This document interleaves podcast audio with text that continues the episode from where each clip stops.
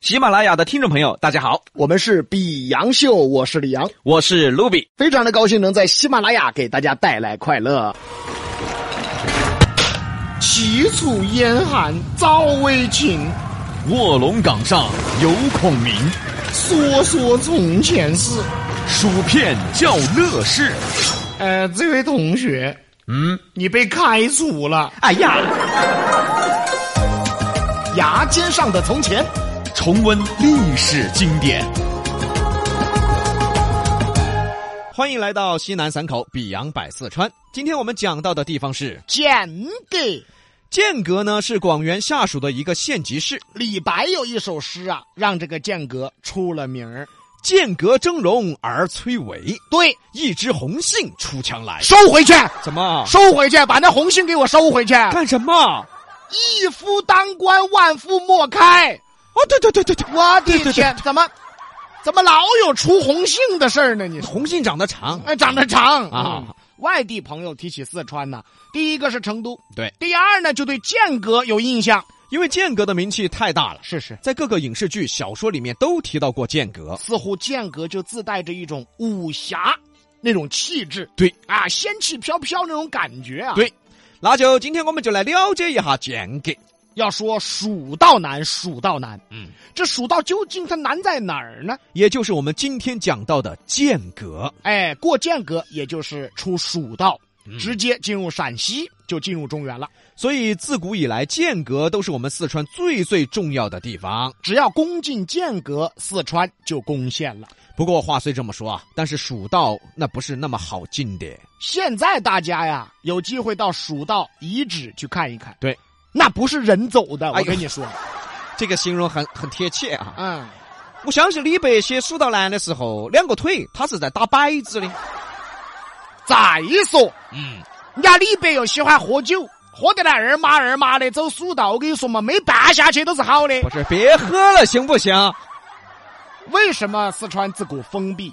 就是因为蜀道太难走了，那么反过来说，因为四川自古封闭，形成了自己独特的文化。生活文化、饮食文化、性格、人文，这一切都要归功于剑阁蜀道。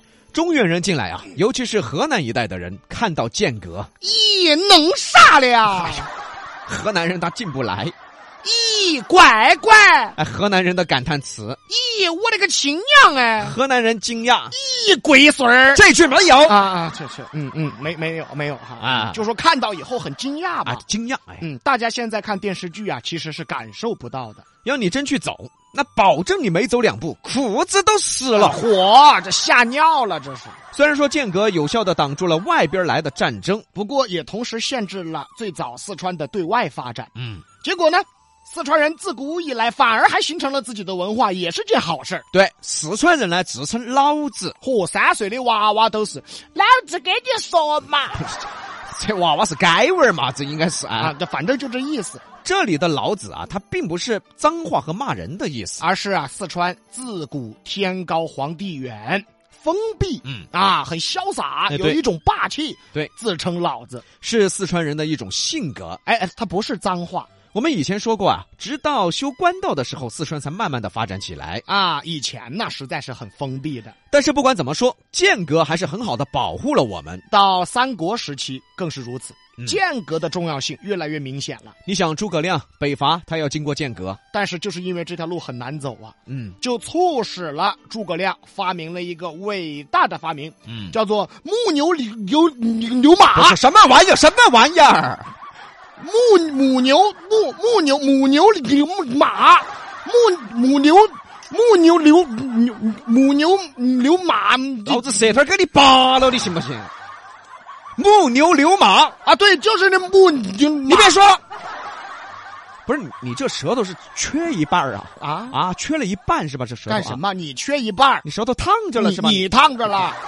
因为怎怎么回事呢？当时剑阁啊太难走了，靠人运输这个粮食太危险，就有了这种半机械化的东西。哎，后来呢，有这个历史学家呀、考古学家考证，就说了这个木牛行 了，木牛流马哎，啊，其实就是四川最早的机公车。对，哎，它跟机公车其实长得一模一样的，基本上是。对啊，准确来说呢，这个木牛牛马这是为间隔而 造的。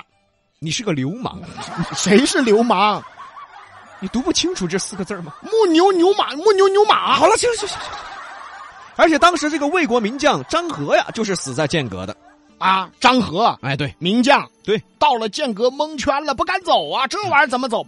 攀岩呐，嗯不是这张合还知道攀岩啊，确实名将啊。跑不掉，嗯，被乱箭射死。所以一夫当关，万夫莫开，它是有道理的。而且正因为有了剑阁，才有了四川。我们在广元那一期讲过啊，是怎么分东川、西川，最后又是怎么变成四川的。哎，在这里呢，我们就不概述了。哎，大家有兴趣可以上喜马拉雅 FM 搜索“比杨秀”来回听。还可以订阅一下。其实说到剑阁嗯呀，就不得不提到剑门关。剑阁之所以难进啊，不光是因为蜀道难走，还有就是剑门关难进。剑门关嗯，那是天下第一关口，对，剑门关还有条道叫剑南大道，就在我们成都旁边。你挨得着吗？什么剑南大道？又怎么了？剑阁哎有一条路哎，在成都。剑门关就是剑南大道的门。没文化，哎，哎，你地理老师自杀没？活着呢，还活着，还有脸活着呢？ 干啥干啥？你地理老师还有脸活着呢不啊是？干啥呀？教出这么个货来，还有脸活着呢啊？都信剑咋了？废话，它不一样。啊，继续说啊，嗯，就连剑阁这个名字都是由剑门关出来的。哎剑门关呢，嗯因为两座山峰哎，对叫大剑山和小剑山得 名，这俩山一个比一个剑。你有神，嗯宝剑的剑，啊，大宝剑。剑阁还有这个不是你，你一天脑子里在想啥呀？啊，李老师啊，宝剑吗？嗯啊，武器吗？我，对不对？剑嘛，刀枪剑戟那个剑嘛。对，你想哪儿去了？还问我，接着说啊，接着说嗯嗯嗯。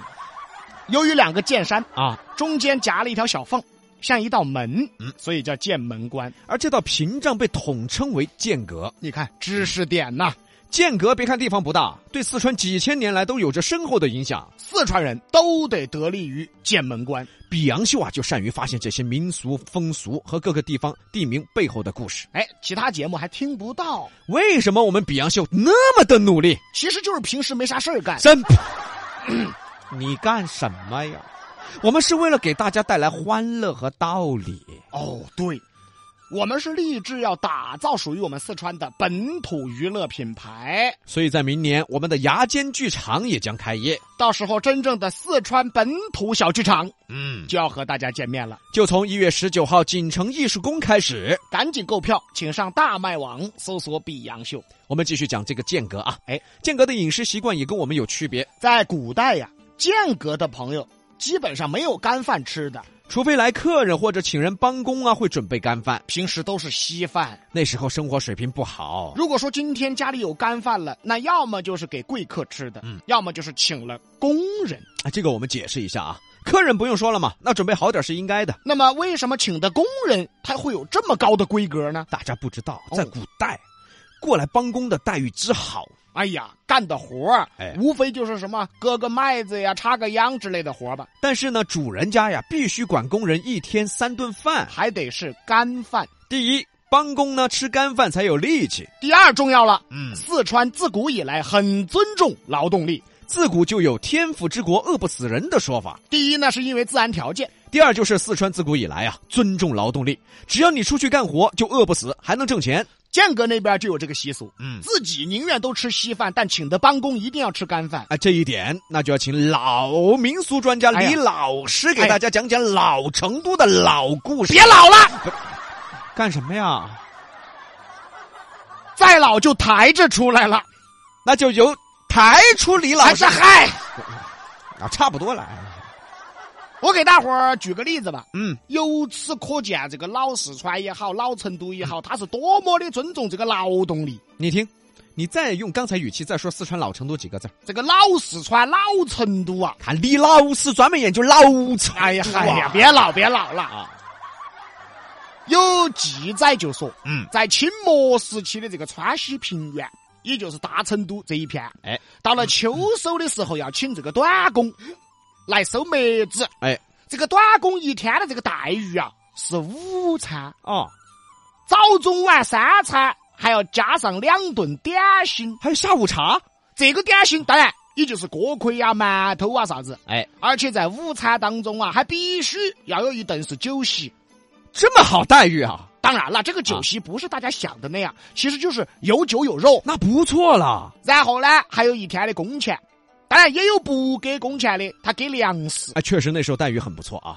还有哦，还有哦，如果晚上要加班的话，更有意思。比如说六点钟，按理说就该下班了，啊，对吗？那么我要求你继续给我啊收谷子，啊，你干到十点。那么六点钟以后呢，你收的粮食我们就三七分，三分归你，归你自己。我的天哪！大家听到没？听到没？听到没？什么呀？领导，啊，你看看人家的加班待遇，不是？是你再看我们的加班待遇，你报仇来了？不是？我就说老成都嘛，确实很富饶那哎，时候。而且很尊重劳动力。哎，各位朋友，真得感谢李老师啊！李老师他确实老啊，不是，李老师他确实厉害，你看，手里玩的是铁核桃，啊嘴里叼的是叶子烟，不是心里想的是小姑娘，眼里看的是老妹妹儿，我什么玩意儿啊？我是一个，这不夸你吗？一点没听出来。大家都知道啊，天府之国很富饶啊，可是很多人都不知道到底怎么富饶。哎，我今天就举了这么一个例子。嗯，哎，这都是通过我们的努力查查资料啊、看书啊、学习得来的。对对对，人丑多读书。哎，你你才丑呢！不是我说真的，不是骂你。不不，怎么了？你看现在这社会，长得漂亮是本钱吧？对呀、长得丑又不学习，又不读书，又不上进，那不是废了吗？啊，对，所以李老师就做得很好，人丑就要多读书。不是。 我咋还是这么别扭呢？我正能量，那这正能量在哪儿呢？多读书嘛！啊，这倒是。啊，继续说间隔啊，哦间隔最出名的是豆腐，哎，很多人专门跑到剑阁吃豆腐。他吃谁的豆腐呢？什么什么什么不是，豆腐？就就就我就意思有有这个牛蹄筋儿豆腐、哦，有雪山豆腐、怀胎豆腐，脆皮豆腐。大家可以去剑门尝一次这个豆腐宴，肯定不虚此行。俗话说呀，不吃剑门豆腐，枉游天下雄关。大家去吃剑门的豆腐哎，这这怎么那么别扭呢？我怎么啊！大家去剑门吃豆腐啊？这对这对啊总而言之啊，不管是从历史还是文化，啊，是美食还是战略位置？剑阁这个地方呢，是真正为四川做出贡献的。哎，那毕哥啊，啊明天我们又去哪儿呢？走嘛，峨眉山。我去看猴子哦哇！